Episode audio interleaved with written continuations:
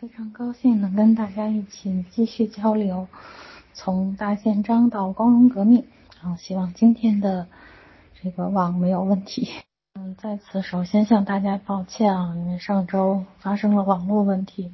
其次呢，想感谢一下王笑，真的是一心一意的帮大家，嗯，自己没有任何收益。嗯，上次我们说到这个爱德华三世啊。有很多朋友说呀，爱德华三世真好，简直就是一个完美的君主。嗯，这个说法呢有一定道理，也也不是那么完全的有道理，因为实质上任何人都不是一个完人，对吧？嗯，爱德华三世呢在英国历史上是一个比较厉害的国王。嗯，他呢确实是，嗯，其实暗中鼓励了这个约翰威利夫。嗯，他的他创造的这个呃罗拉德派，嗯，他对教皇的这个统治呢，其实是有些反感的啊。这个如果没有他的鼓励的话，罗拉德派是不可能在英国有那样的位置的。那么，其实我们上次已经讲了这个约翰维克利夫啊，这个最早的新教的诞生。啊，我们不得不去说一下他所创造的罗拉德派，因为这跟后来的英国宗教改革有密切的关系。啊，这个罗拉德派呢，也是就是英国宗教改革产生的就是第一个新教流派，实际上在全世界范围内，它也是最早的新教流派。它的主要的目的是反抗天主教的绝对权威啊，他他反对这个。他要求用英译圣经啊，认为圣经至上啊，在圣经上应该是由大家去理解圣经，而不应该由教宗直接垄断对这个嗯圣经的解释权。当然，这就带来了一个问题啊，就是圣经的理解每个人的理解都不一样，而且圣经很长，你这件事儿从这儿找出处还是从那儿找出处就有不一样。但天主教它是由教宗直接解释。嗯，罗拉德派呢，另外一个要求呢是反对圣徒崇拜，反对朝圣啊，他就认为就所有的那些嗯仪式啊什么的高洁呀都是没必要的啊，只要你好好看圣经就可以了。因此，在这个逻辑上呢，就反对什么赎罪券啊，想反对大弥撒啊这些乱七八糟的东西他都反对。啊，他对这些就是所有的崇拜啊，他都认为这都不对啊，而是应该多读圣经，按照圣经来做。那么还有一个重要的主张就是，嗯，一个很重要的问题，我一直都想不不知道该不该说，但是必须得提这事儿啊。他就就是主张圣体共在论，反对圣体变参变体论。这个要不要解释？但是我决定想了想，还是应该解释啊，因为这件事儿挺重要的。因为在这个嗯天主教也好，各个这个嗯东正教教也好，就是广义基督教的的这件事儿上，都对圣体啊这个有一个嗯想法啊，就认为这个嗯这个耶稣的血啊和肉变成了。这个面包和和水，广义的是这样说的，但实际上内容是完全不一样的啊。这个天主教把这个圣餐叫做圣体圣事儿啊，这是七件圣事之一啊。他认为这个发酵的东西都不行，所以他认为必须用这个就不发酵的饼和葡萄酒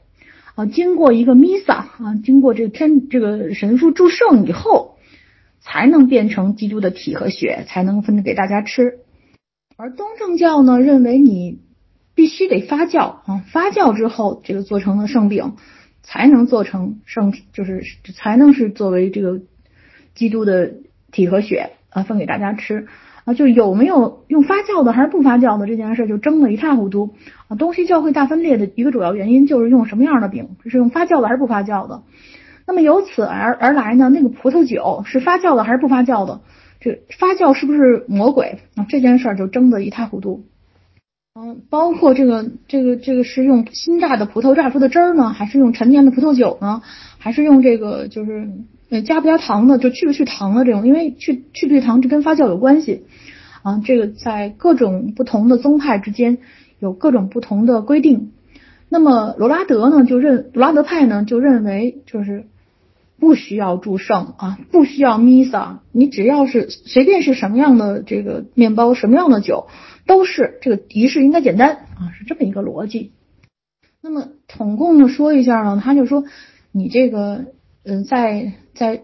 你可以崇拜上帝，但是你你救赎啊，什么洗礼告解都没关系，都不需要啊，什么祷告啊、斋戒呀、沐浴啊，这都没有圣经上的依据。啊，你不需要那些偶像崇拜，也不需要教宗的赦免，也不需要去花钱买赎罪券儿啊，你就只要是呃看圣经，嗯，就是就是，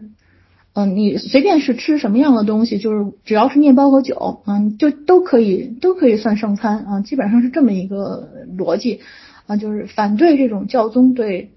圣经的这种解释权。然后花这么多时间解释这个罗拉德派呢，是因为后面在嗯。这个王位继承以及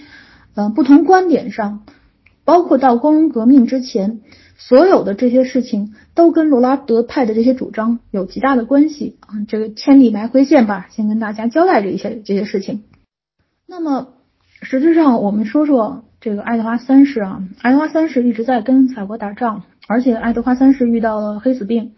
三个儿子全死于黑死病啊。这个一三四八年到一三五零年这个黑死病呢。实际上是个很重要的事情。如果你听过我讲的那个文艺复兴的话，你会发现这个文艺复兴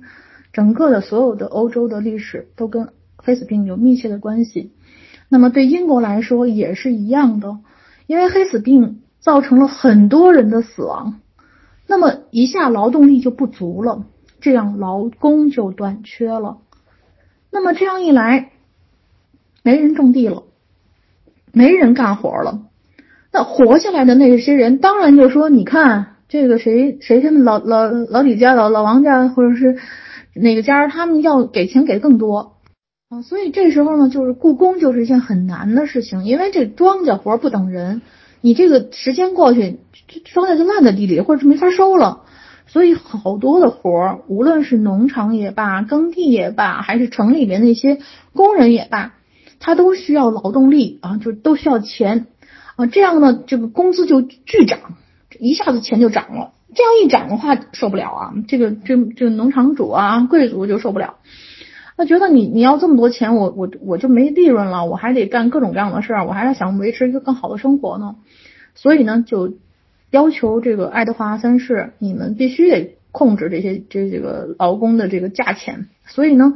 嗯，爱德华三世在一三五一年就颁布了一个，就是跟议会。因为爱德华三世跟议会一直关系不错，啊，就就通过了一个法律叫劳工法令。这个劳工法令很重要啊，很糟糕。这个劳工法令里边，他对自由劳动力进行了约束啊，他对农民的工资进行了约束，他给整个的所有的劳工工资确定了一个最高上限啊，给各行各业的工人制定了固定的最高薪金标准。这样人为的把工资压下来，你不能够赚太多钱啊！而且呢，实际上在当时的英格英格兰，就是准农奴现象又开始了啊！就是地主就强迫手段强迫农民劳动啊，这样引发了好多的冲突。所以在这个时段内，就是到了嗯，就是爱德华三世快去世的那段时间内。英国法庭处理的这个七成案件啊，都跟劳工法有关啊，说明这个法本身确实出现了一些问题啊。所以你说爱德华三世有没有一点污点呢？其实他的这个劳工法令就是一个相对的嗯污点啊。实际上我我在上次讲这个英国非奴法案的时候，其实已经略略的提到了一些东西啊，就是跟英国的某些法律是有关系的。啊，当然，这个法令通过的时候，其实是贵族和王室一起想对付这些就是要更多权利的劳动者。那么，实质上在另一个角度啊，就到了一三七六年的时候，实质上在一三七六年之前，嗯，那么因为对法战争一直节节胜利嘛，然后。其中有一个很重要的这个这个将帅，也就是当时的太子啊，就是黑太子爱德华。这个爱德华太子呢，实际上他的部队在阿基坦，就他整个在法国期间，他的部队就是烧杀抢掠，因为他的部队敢烧杀抢掠，特别勇敢，所以他的部队节节胜利啊。所以，但是他一旦就是封地在阿基坦的时候，这个地方本来原来，如果你听过我前面讲的课的话，这个地方原来就是属于这个英英，就是那个英国国王的，就是亨利二世娶的夫人的这个陪嫁，所以实质上，呃，阿基坦本来原来是英国的，但早被被法国给抢走了。那么现在这个地方又归了英国。爱德华王子在治理这个阿基坦的时候，他就发现他的部队约束不住，还是在阿基坦胡作非为，还是烧杀抢掠，对当地的农民，嗯，有很大的威胁。他对这件事儿非常的恼怒，但他又没有特别好的办法去约束部队。然后呢，他因为这个爱德华王子呢，从小就是一个被认定是君王的人，所以他从小的教育是，嗯。就是比较像这个欲戴王冠必承其重的这种想法，所以当他看到这个情况，一个名声这么好的人在被侮辱他的名声的时候，他非常抑郁。那么，一八七六年，爱德华王子才四十六岁，就因为心情抑郁就去世了。黑太子这一死，爱德华三世也非常伤心，一伤心得第二年也死了。这按照正常的。就是英国王位的顺位继承制啊，这个黑太子的儿子，他的长子就是九岁的这个 Richard 二世 Richard 啊，就是登基当了英国国王。这个国王呢，他出生在法国的波尔多，波尔多啊，就是你听说过波尔多葡萄酒啊，就那个地方啊，波尔多的人对他一直都有非常好的印象。这件事儿，请大家记住一下啊，因为和后面的事情是有关的。嗯，包括法国波尔多的人对 Richard 二世有极高的喜爱度。啊，这位九岁的这个黑黑太子的儿子 Richard 二世登基之后呢，实际上遇到了一个很糟糕的情况。为什么呢？就是法国打仗打的太。元气大伤，因为毕竟是一个很大的国家的打仗。虽然英国得到了很多的利益呃利益，或者说就是打得很打赢了，但是这个时候呢，英国呃法国已经开始恢复元气，也开始打得越来越好。所以呢，这个这个对法战争也开始有点痛苦啊。就是这个法国查理五世名将到处都是啊。然后呢，这个。家国内呢，实际上是各处呢也不服，也想就是捞一杯羹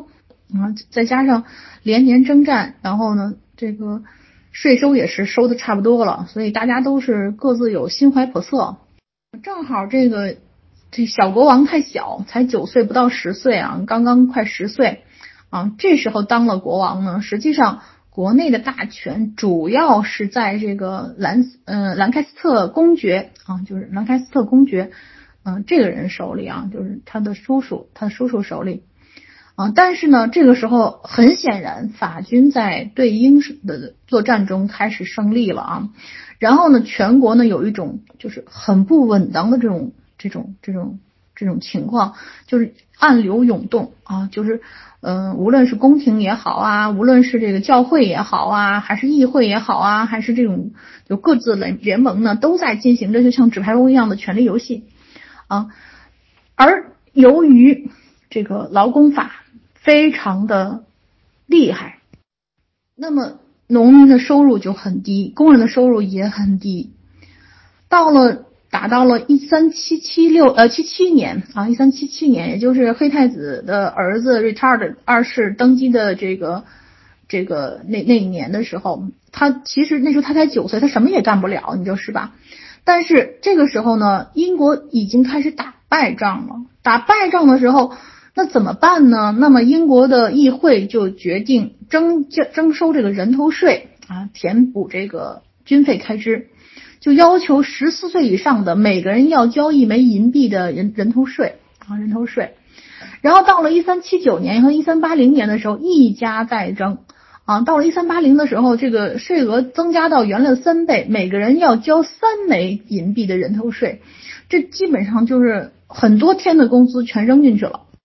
越穷的人越没这么多钱，因为交的是人头税啊，不是就是中国这个田这个摊丁入亩啊，还是什么这个，就你根据土地来收费，还是根据人头收费？这在中国历史上也是打来打去，但是在当时的嗯英国，实际上交人头税这件事儿实际上是很晚的，以前都不是交人头税啊。但是到了一三七七年，这个高额人头税开始越来越多的时候啊，小国王刚刚登基的小国王对此实际上是很懵懂的，不知道该怎么办。全听议会的，而议会呢，基本上是听这个王叔的啊，基本上王叔这个兰开斯特公爵的。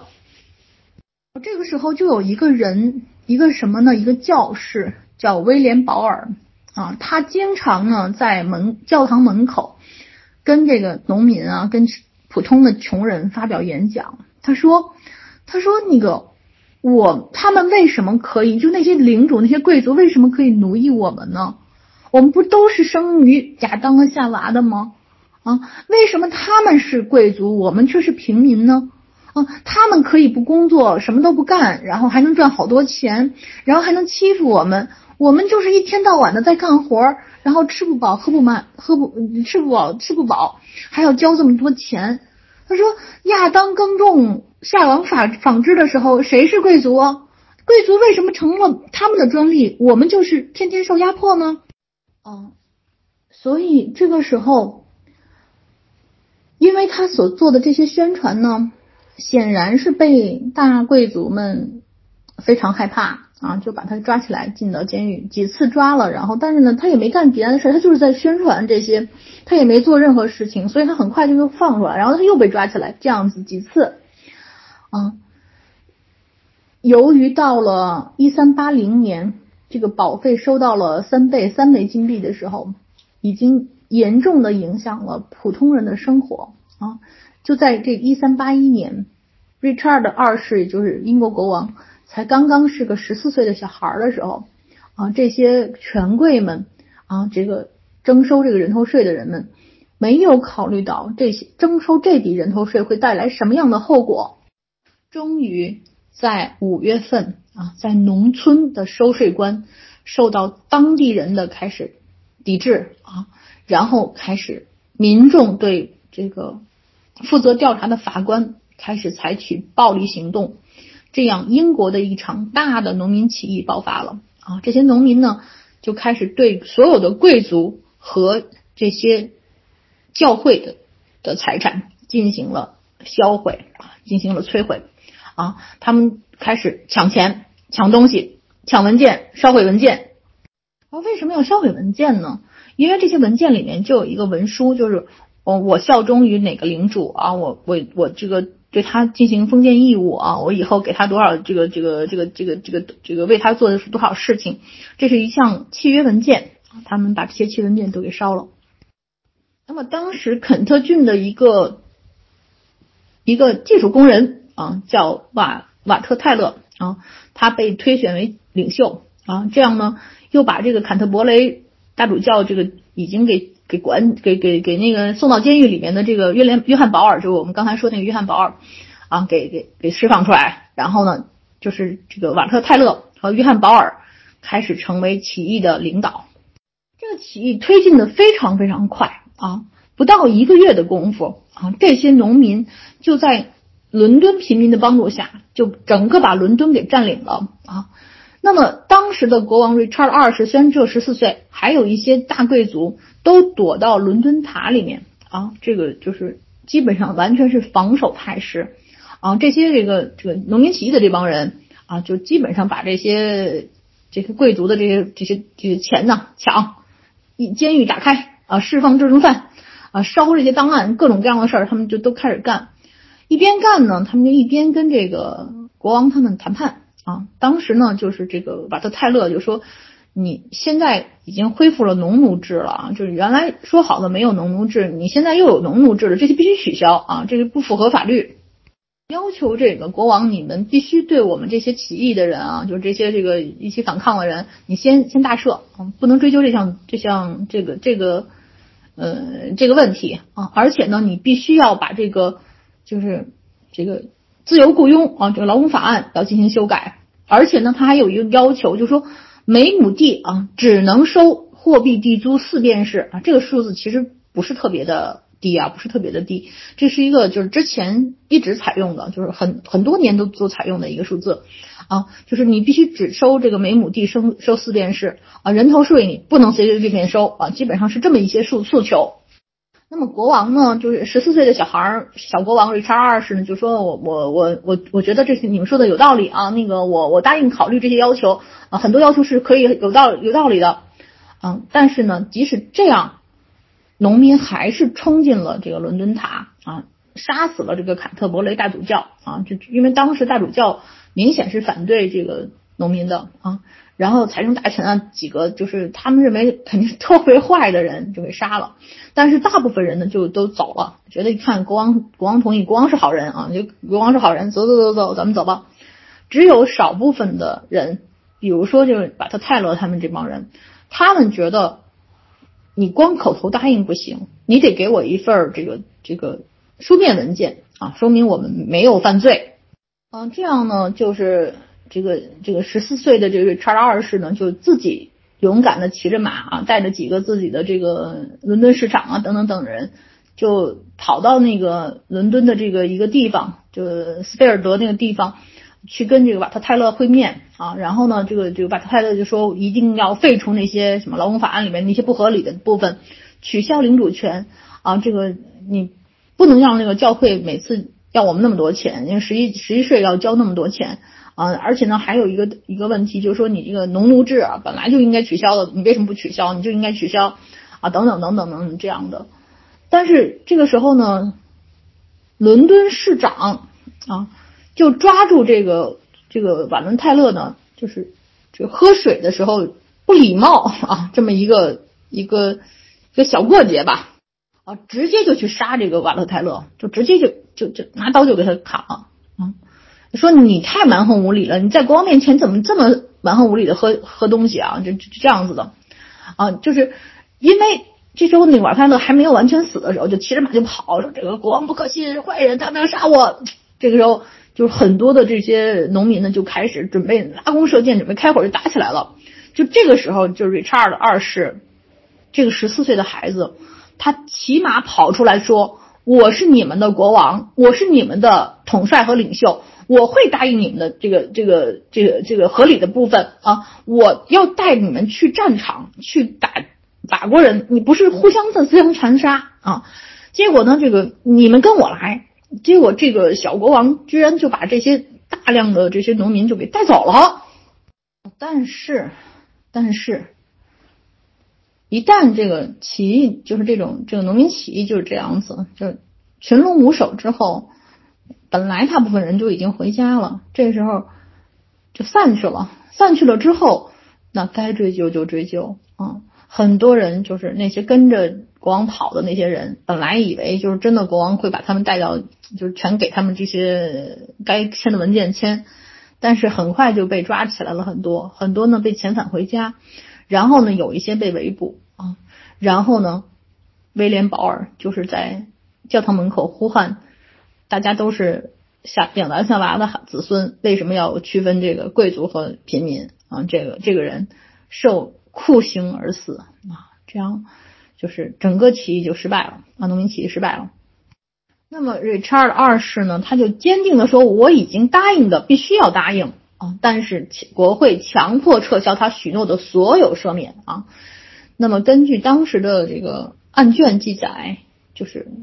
给。一百五十个人处以死刑啊，但是呢，都是经过陪审团审判的，就正儿八经你们确实是犯了什么什么罪啊，所以并不是一个就是随便抓人就随便处死那样子，他还是正儿八经走了审判程序的啊，一共处死了一百五十个人，也不是太多啊，不是太多。但是呢，经过这件事儿之后，农民就说我拒就拒绝服劳役啊，你别跟我说什么劳工法案，我就不干啊，你你看你怎么办？啊，这样呢，这个大地主和贵族们呢，也只好把这个钱给他们涨上去啊，而且这些农民就坚定的说啊，国王跟我们答应了啊，这个每每英亩四便士，我就交这么多税，你多了我就不给你啊，你再怎么着我就不给，而且人头税就不给啊，有本事你就你就来，要不然就咱就打一打一架啊。结果呢，贵族们想想，哎，好像。国王确实答应了，虽然国会给他废了，但是呢，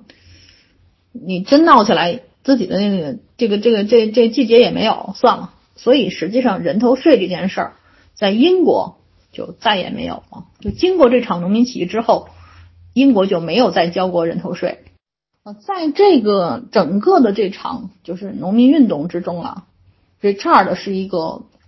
相对来说被很多人认为是一个有勇气、有胆量的小国王。虽然他有十四岁，但是他敢于去谈判，敢于承诺，并且给一些福利给这个农民。所以实际上，呃，当后来 Richard 被骂的时候，很多农民是为他欢呼的啊。而 Richard 这次。有一个很大的想法，这个想法却是对英国来说是个灾难性的。为什么呢？瑞查尔发现，他因为他说自己是国王，我是你们的领导，我应该怎么样怎么样，很多人就直接支持他了。他认为议会的那帮贵族很可能是坏蛋，所以在他后面的所有处理之中，他会发现他自己经常跟贵族、跟议会处于很对立的时候。那么。最明显的是，到了一三八六年的时候，这个十九岁的 Richard 他已经快成年了，他就看见这个贵族议员们，他们老是说他这个不对那个不对的时候，他就急了。他说：“我就知道你们这些人就想让我当你们的臣民啊，你们图谋不轨啊！我宁肯去找我的法兰西国王，他是我的亲属啊，我宁愿当他的臣民，我也不愿意像你。”当你们的臣民啊，你们是想剥夺我的王位？当时的这个这个这个议会里面的贵族，特别是公爵啊、伯爵啊，他就说说，你想想看，爱德华二世啊，当年可是被废黜的啊，你你要是这样做下去的话，议会是有办法把你废除掉的啊。然后呢，这个在这种强威下啊，这个 Richard 二世就。就本来他其实说这些话已经很很危险了。你想想看，他说我自己愿意的向美向法国称臣，当时法国可是可是当时的敌对国，百年战争还没结束呢，那时候已经是正儿八经下下了战书的，正儿八经打仗的。在这种被废除的压迫下，十九岁的小国王就只好答应改革啊，就把自己的一些就是宠臣啊，就是特别支持他的这些人。给撤掉了啊，给撤掉了。那么实际上，当时以这个嗯，格罗斯特啊，这个公爵，还有一些就是上诉派贵族，就注意啊，上诉派贵族这个事情非常的重要，因为后面跟英国的所有历史都有关系。这些上诉派贵族贵族就赢了，在议会中赢了。所以在历史上管它叫完美国国会啊，完美国会。这个完美国会实际上对国王权力进行了一个非常明确的限制。他要求每年定期召开议会，而且国王必须参加，而且指定一个改革委员会。这个 Richard 的王权几乎成了摆设，就是国王没有权利答应任何事情，你必须得走走走议会啊，而且这议会每年都得开，而且还怎么样，就是改革委员会说了算。这样 Richard 实际上是一个非常生气的一个会议，但是这个议会没有任何伤亡的情况下是。所有的这个上诉派贵族的这个这个这个意见全部得到了满足，这个叫完美国会。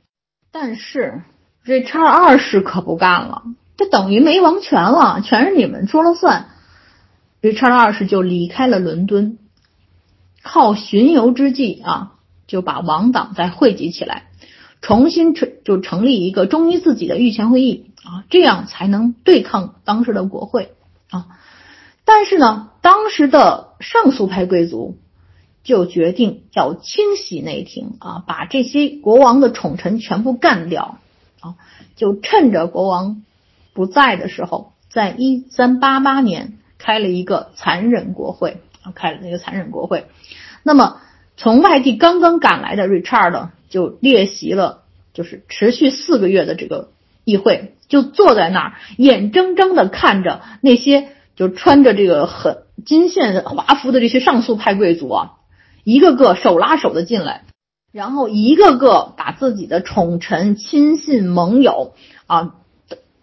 定为叛国罪处死啊，这处死了好多人。就是 Richard 国王的一些觉得最最最真心的这些朋友，就最拥护王权的朋友，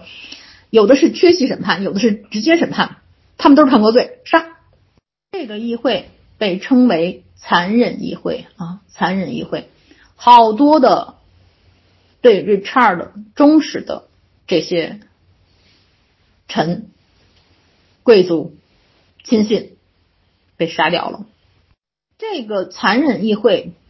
给 Richard 的打击，就是感觉到自己就像也被杀头了一样，就眼睁睁的看着自己却没有任何权利替他们说一句话啊！所以这个时候，Richard 就知道自己得想办法找到一些更好、更重要的同盟军。那他找的是谁呢？他就首先，他跟这个从西班牙回国的这个原来他。一直看不上的王叔啊，就原来的这个兰克兰兰开斯特公爵，他一直对以为这个兰开斯特公爵对他特别不好啊。这个时候他就开始拉拢啊，拉拢他，因为原来他小的时候就是这个人在在负责，所以他这个人说话一一言九鼎，而且有才干，拉拢他。然后呢，又请又把这些原来处于摇摆派的这些这些贵族呢，开始往这个王权上面拉啊，承诺了很多好处，开始拉。同时呢，到了一三八九年，他正好到了二十一岁，满二十一岁，他就发表亲政宣言啊，就开始自己做，就是因为他是亲政嘛，之前他是他是不够年龄，所以他不能亲政，所以他只能眼睁睁看别人说话，他他听着啊，这样呢，在这个大家的这种就王党势力跟这个上诉派贵族之间协调了半天啊，最后呢，得出一项协定啊，就是财政意向呢。就需要这个国王的三个叔叔三个叔叔一致批准就才可以啊，这样呢，就是上诉派贵族呢，你们也稍微熄点火，这边呢，这个这个国王的叔叔呢，这个王王室家族呢，这个权力稍微大一点啊，这样呢，呃，对这个小国王呢也稍微啊宽容一点，实际上是一个妥协性的协议。那么，呃。稍微有一点点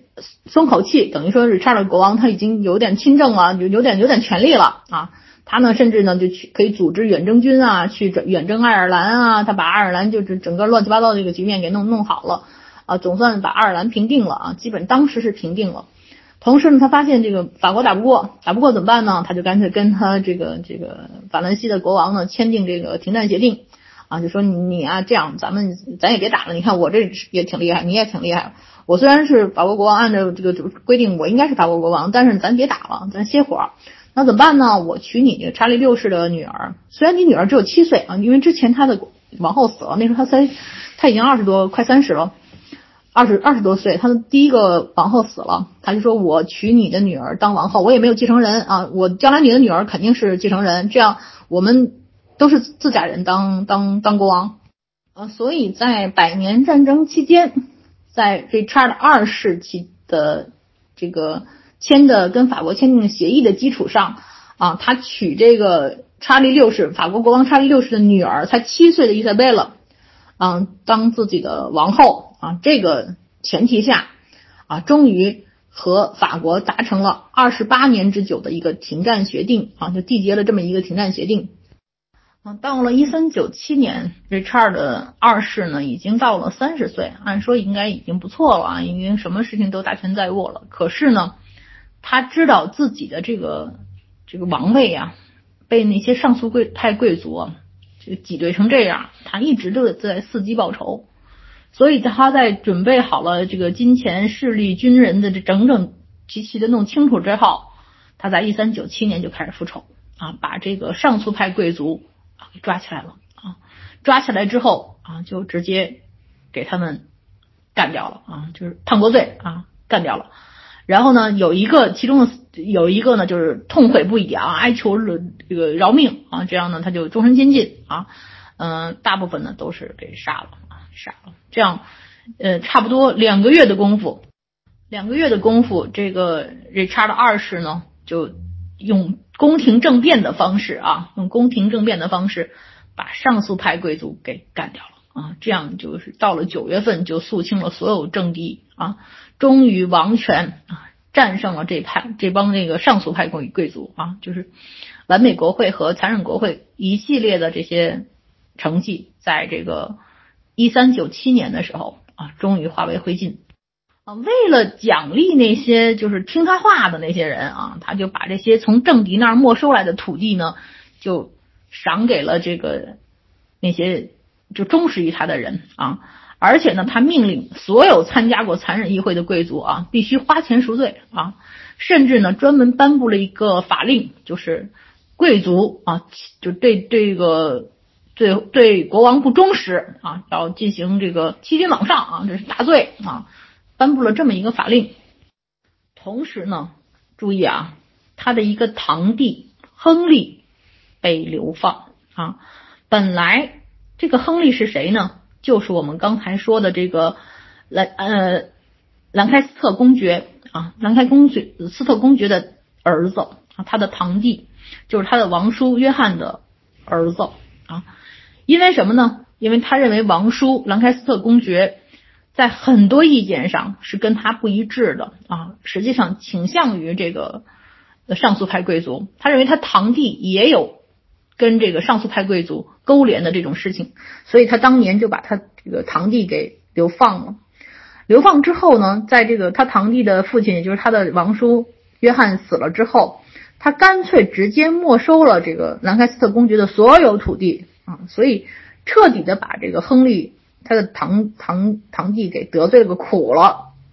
这位亨利就是后来的亨利四世啊，亨利四世。你们可能看过很多的莎士比亚的原文啊，或者看了好多戏剧，都是亨利四世之类的东西。但是实际上那是文艺作品啊，有很多跟史实不太一样的地方。这个这查尔的二世呢，其实对这个跟他的祖父爱德华三世在有一件事上是非常类似的啊。他对这个罗拉德派呢，实际上是暗中鼓励的这种态势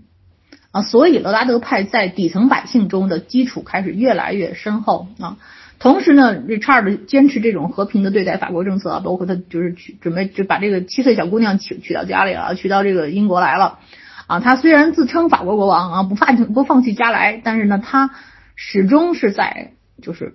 尽可能的用这种和亲的方式 来去。来去处理这件事，而不是直接打仗。所以呢，他相对来说是留了一批钱啊，留了一批钱。虽然他去远征爱尔兰，爱尔兰，但是这个仗打的时间就比较短，所以当然也是因为没钱了。嗯，我们不得不说这个亨利啊，就是被这个 Richard 二世流放的堂弟啊，亨利。亨利其实跟 Richard 他是堂兄弟关系啊，他童年一起长大的。但是呢，从一三八七年开始，亨利就成为反对国王的那个。追溯派贵族的一员，所以 Richard 非常的恨亨利。你是我堂弟啊，你居然啊就跟着追溯派贵族清袭亲这个亲王党的势力啊，你这太过分了。所以他流放了这个亨亨利，并且不让亨利继承他爸爸的所有土地。所以这个这个残酷国会之后呢，他其实其实亨利是得到了很大的权利。在这种情况下，到了这个 Richard 能亲政之后，就是到了一三九九年，他他把这些群给赶走之后，这这这时候给自己埋下了最大的祸患。被赶走的亨利开始集合所有反对 Richard 二世的被流放的人和所有反对 Richard 的势力，开始准备把所有的上诉派贵族的后人。全部集合起来，一起来反对国王。所以，当这个一三九九年 Richard 去爱尔兰的时候，这个亨利呢，就在好多男爵的支持下啊，就包括这个找到了当时 Richard 任命的这个坎特伯雷大主教啊。因为为什么会坎特伯雷大主教也支持亨利呢？因为坎特伯雷大主教虽然是 Richard 任命的。但是他非常不满 Richard 对罗拉德派的这种暗中鼓励的这种做法，他认为必须要服从天主教教宗啊，应该处严格的去控制杀戮这些异端，也就是罗拉德派。亨利觉得对啊，亨利表示赞赏这个坎特伯雷大主教的这个说法，所以坎特伯雷大主教就非常支持亨利啊，因此。亨利在这些人的努力下回到了英格兰啊，那么当时留守伦敦的这个约克公爵根本打不过这么厉害的一大帮部队，包括带有教会性质的部队，因此最后没办法，就那那好，我跟你合作，我效忠你还不行吗？所以本来是留守英国的人，却跟亨利结成了同盟，一起对付正在刚刚在爱尔兰打完仗的瑞查尔二世。结果瑞查二世根本不敌这些人啊，就被就投降了。所以亨利就把这个瑞查尔二世给抓起来了啊，并且宣布啊，议会通过啊，废黜瑞查尔二世的国王啊，并且啊，在一三九九年的十月十三号，在威斯敏斯特教堂由坎特伯雷大主教托马斯阿伦德尔为其加冕。于是亨利四世诞生了。亨利当了英国国王啊？为什么？就是因为他有一个协议，他跟这个坎特伯雷大主教的一个协议啊，他上台一定会玩命镇压这个罗拉德派啊。当时教皇已经言下之意啊，认为罗拉德派就是异端啊，这个所有新教的这种主张都是异端，都应该杀。嗯，这样呢，他就加冕上呢，他就。就是向贵族进行了演讲，请注意，这次演讲是用英语发表的。亨利四世是第一次用英语发表演说的英国国王啊，就是在诺曼征服之后啊，诺曼征服之后，一三一零六六年诺曼诺曼征服征服之后，亨利四世第一次以英语为母语，而不是以法语为母语的英格兰国王向用英语发表了。演说，但是，但是，虽然 Richard 二世没有子嗣啊，他第一个老婆没生孩子，第二个老婆是这个法国国王的女儿，呃，伊莎贝拉，伊莎贝拉才才才七岁，根本不可能，还没团没圆房呢，所以他没有继承人。但是理查的二世自己是有指定继承人的啊，就指定了这个顺位继承人的。英国国王的这个继承法是很明确，很很早就有了啊，就实际上是，就是那个诺曼底公爵的时候就已经规定好这个继承法，就是谁第一顺位、第二顺位、第三顺位都都很清楚，所以理查二世早就已经指定了就是继承人，所以他的这个不是他他来指定的，而是按按规定，就是按照这个继承法的顺序啊，Richard 二世死了，他应该是谁谁谁继承是很明确的。那么亨利四世并不是。这个最高顺位的男性继承人啊，呃，根本也当然也不是女性继 承继承人，就是所有的这个继承法来说，他都不是按规定都不是应该是他啊。那么按照这个官方说法，按照文献记载啊，说这个 Richard 是自愿让位给亨利啊，是 Richard 放弃王位啊，他有有指控吗？就是这个这个各种各样的指控。那么议会呢是接受了 Richard 的退位申请啊，判处 Richard 无期徒刑。啊！但是议会任命亨利四世为国王，议会有没有权利任命一位国王？这件事儿是值得商榷的。从英国的继承法来说，没有。那么，所以从亨利开始登基那天开始，就是被加冕那一天开始，这叛乱就一波接一波啊！从三个月开始，一波接一波，他的在位的所有时间都在评判。啊，这个有的人呢是就是说，你看你就没有这个位置，这这这个按照继承法应该谁谁谁啊，我们就是应该是跟他的这个我是他的后裔，所以我就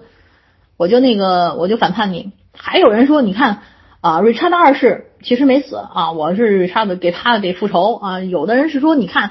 就是你篡位，我就应该反对你，那我还比你还强呢啊。有的人就说，你看我这个我是当时支持你的啊，你现在我支持你，你又不给我利益，那我反对你。啊，基本上每天都会有人在在在在跟他跟他反叛啊。嗯，最惨的一次呢，就是有一些国会里的这个贵族啊，他们就说那个亨利那国王，你们到您到这个这个牛津呢，咱们去看看比赛啊。然后呢，实际上是设定了一个阴谋，准备就出师出其不意把他逮捕啊，这样把他最好杀掉啊，这样呃还回到这个正常的秩序之中啊。然后他们呢就开始就已经聚聚会呀，咦呀，就是怎么样就做好了一套计划。可是呢，其中有一个是卧底，这个卧底呢就是说，就是说这个你看亨利四世这人还不错啊，瑞查尔更更不行，干脆就直接直接就跟那个国王举报了。这样呢，这谁这个国王呢就既没参加比看比赛啊，也没有待在他们就准备杀他的地方啊，就是就就跑到伦敦啊，就说这些人啊，谁谁谁谁谁，就根据这举报啊，谁谁谁都是叛徒。而且呢，就是亨利四世有一件事做得很厉害，他一直就掌控部队啊，掌控部队，他把就最初那些部队的这些人一直都安排的很好啊，就是再没钱的时候也把这些人给安排好好的。所以带着这帮部队开始抓人啊，就把这些人全给杀掉啊！而且不仅是把这些人都杀掉了，还杀掉了被查的二世。当然，是查德二世的死，这个有很多种说法啊，是有的人被说是被杀死，有人被是被饿死，有人说是这个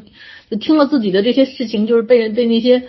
被被瑞查被亨利四世杀了那么多人，他心里很伤心，就绝食而死，不知道。反正总而言之，瑞查德二世是死了，然后呢，专门给他放到一个圣保罗大教堂那个，把遗体放在那儿，让让大家去看啊。当然呢，他身体给遮住了，只露了下半张脸。但是呢，很多人说没死啊，实际上没死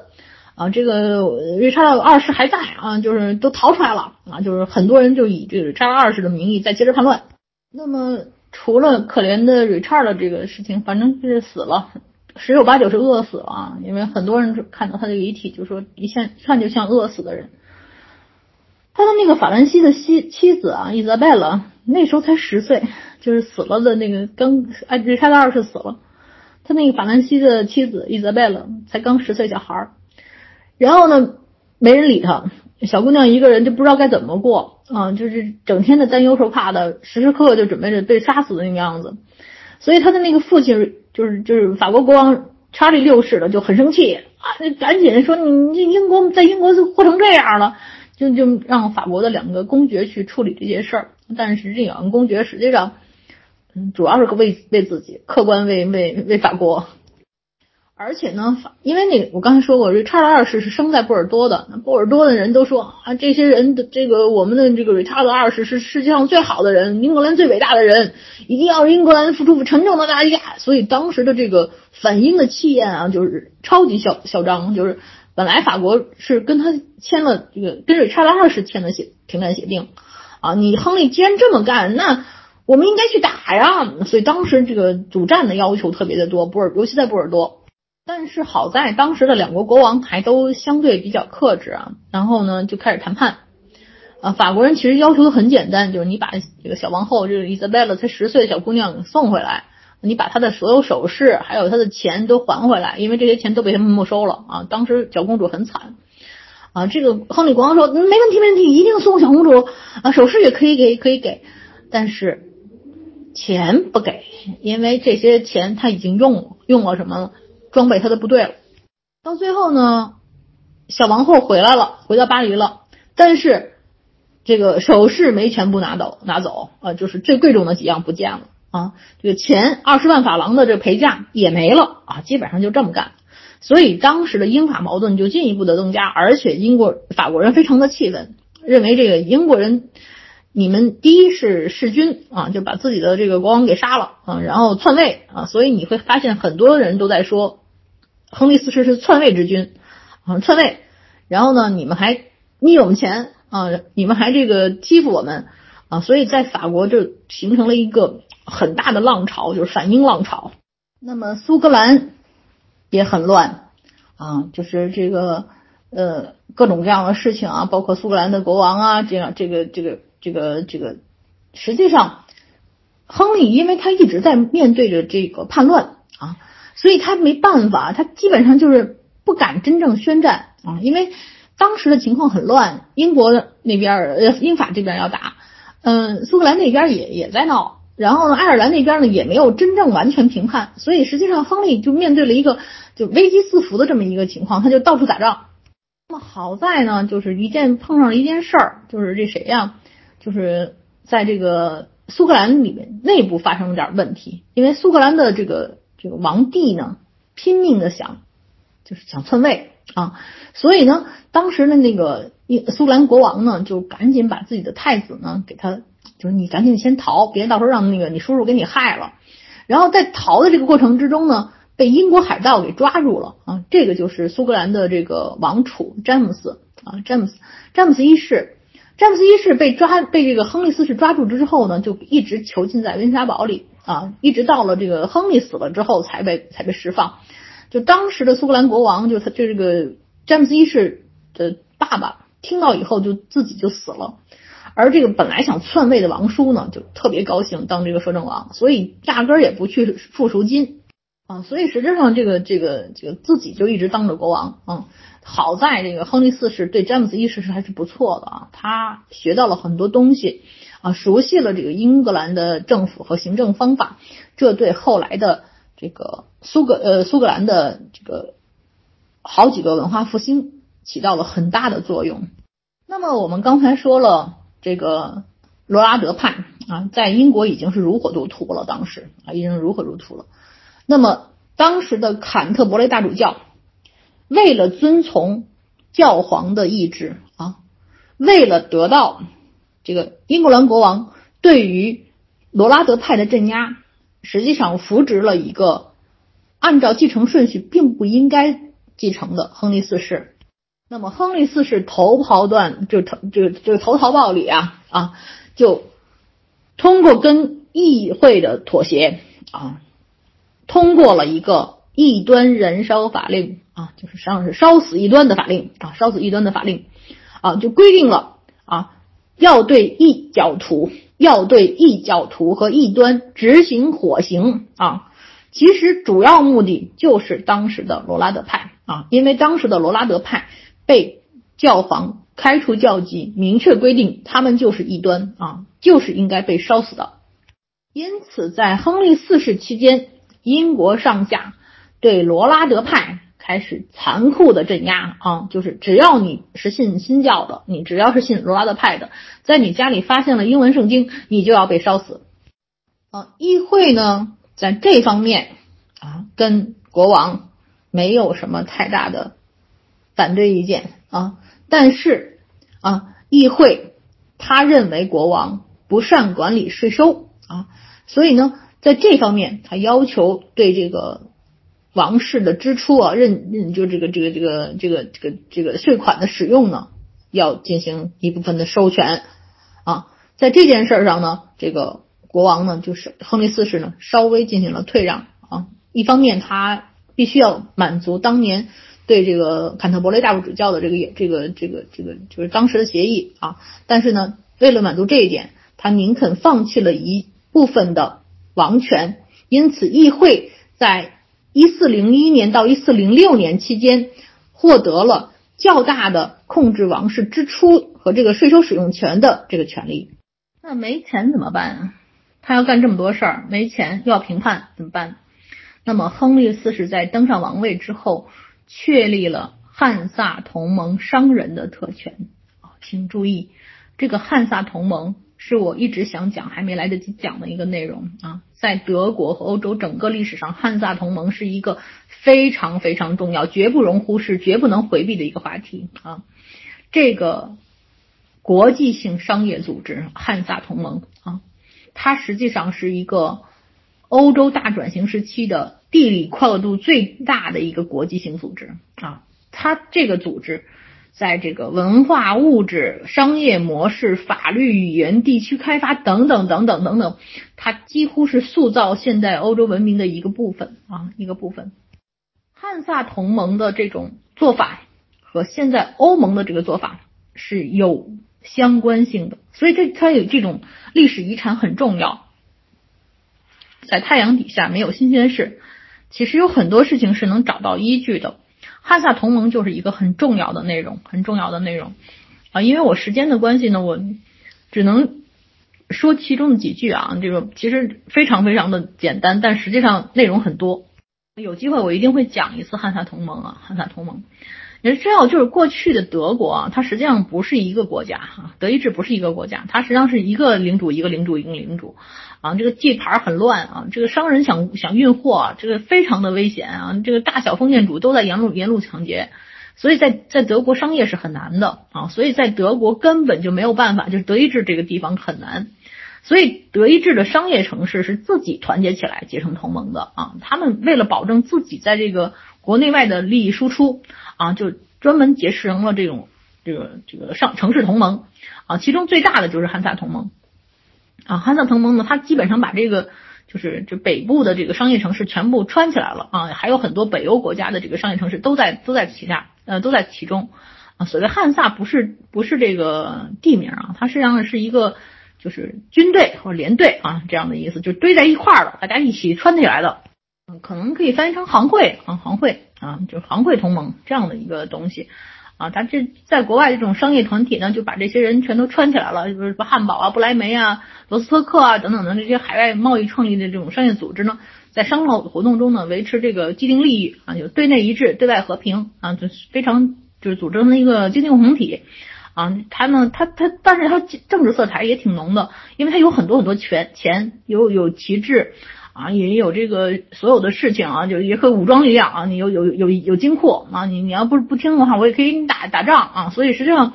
就是从这个瑞查德二世就开始了呢，其实英格兰对这个汉萨同盟呢就不太感冒，有时候就跟他们打起来了啊，这经常打打来打去啊，所以有的时候呢，就是英国商人被被驱驱逐出所有的汉沙洋港口也有。抵制英国货的时候也有，但是大家知道啊，英国这个羊毛厉害啊，英国羊毛厉害，英国后来的布料也很厉害，所以呢，就是这个汉萨同盟呢，就是也吵吵啊，就是你看这个对英国的这个封锁不能太严啊，所以呢，汉萨这个这个汉萨同盟的领导者呢，一直跟着亨利在谈判啊，所以谈成了很多这个协议啊，谈成很多协议，这个协议呢，结束了这个对商品的抵制，也也结束了这个海上攻击，所以实质上，嗯，就是从从那儿赚了。也一些钱啊，赚到一些钱，但是呢，到一四零九年的时候呢，英格兰发生饥荒啊，就是这个这个英国大陆呢有更需要需要很多粮食啊，你赶紧英格兰大陆赶紧派粮食过来，所以呢，当时呢，亨利四世呢就给了这个汉萨同盟更多的特权。啊，所以实际上就是处于一个很好的地位，就是跟这个汉萨同盟呢就开始互利互利合作，但是到了亨利末末期啊，到他执政的最后期。这个汉萨同盟本身也有点分裂，然后呢，这个亨利五四世呢，其实就无视协议啊，就开始明明白白已经就是就是给这个英国商人各种地位的时候啊，他就又袭击了这个汉萨同盟的军舰啊，所以你说英国人是不是每次都是呃遵守契约精神呢？其实也不是啊，也不是，其实利益还是很重要的，国际间的这种利益还是很重要的。嗯，当然你不是说每个都不遵守，但是他他他他也有有不遵守的时候。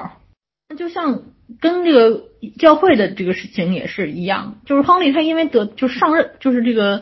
在在在在得到这个这个英格兰国王的位置上，嗯得到了教会的支持，所以他对罗拉德派非常狠。另外呢，他实际上当时议会呢也觉得这个教会用地太大，所以当时议会通过了一个没收教会用地的法案，就有一部分地是要没收的。那么亨利呢就。不同意啊，就拒绝执行这个法案，所以呢，就是偷偷的就跑到那个，就是跟议会商量商量，嗯看下议院能不能把这个私下把这个议这个法案取消啊，最后也成功了啊，所以实质上这个就是亨利四世呢，因为个人的原因，因为他这个这个这个名不正言不顺啊，篡位的原因，所以对这个教会呢，始终采取了是这种比较，嗯，比较比较那个，就是有利于教会的这种。处理方式啊，这跟之前的两个国王都不太一样。那么亨利四世在不停的打仗之中啊，就是从这个登基开始就一直评判、评判再评判啊，然后呢又去这个嗯救火、救火、救火再救火，啊这个弄钱、弄钱再弄钱，然后就跟这个议会、下院不停的就是就是就是你来我往的吵啊，就基本上最后就是。贫病就是这是这重病缠身，最后就在一四一三年就死了啊。然后呢，亨利四世的儿子还是比较多啊，所以他这个亨利四世的儿子后裔非常的有趣啊。你比如说卡米卡米拉啊，英国就是这个查尔斯王子的现在的王后卡卡米拉，还有这个就是好多名人啊，实际上包括伊丽莎白二世的妈妈啊，都是这个。亨利四世的儿子的后代啊，所以实际上很有趣啊，很有趣。卡米拉一直身份是比这个谁戴安娜公主要高贵的啊。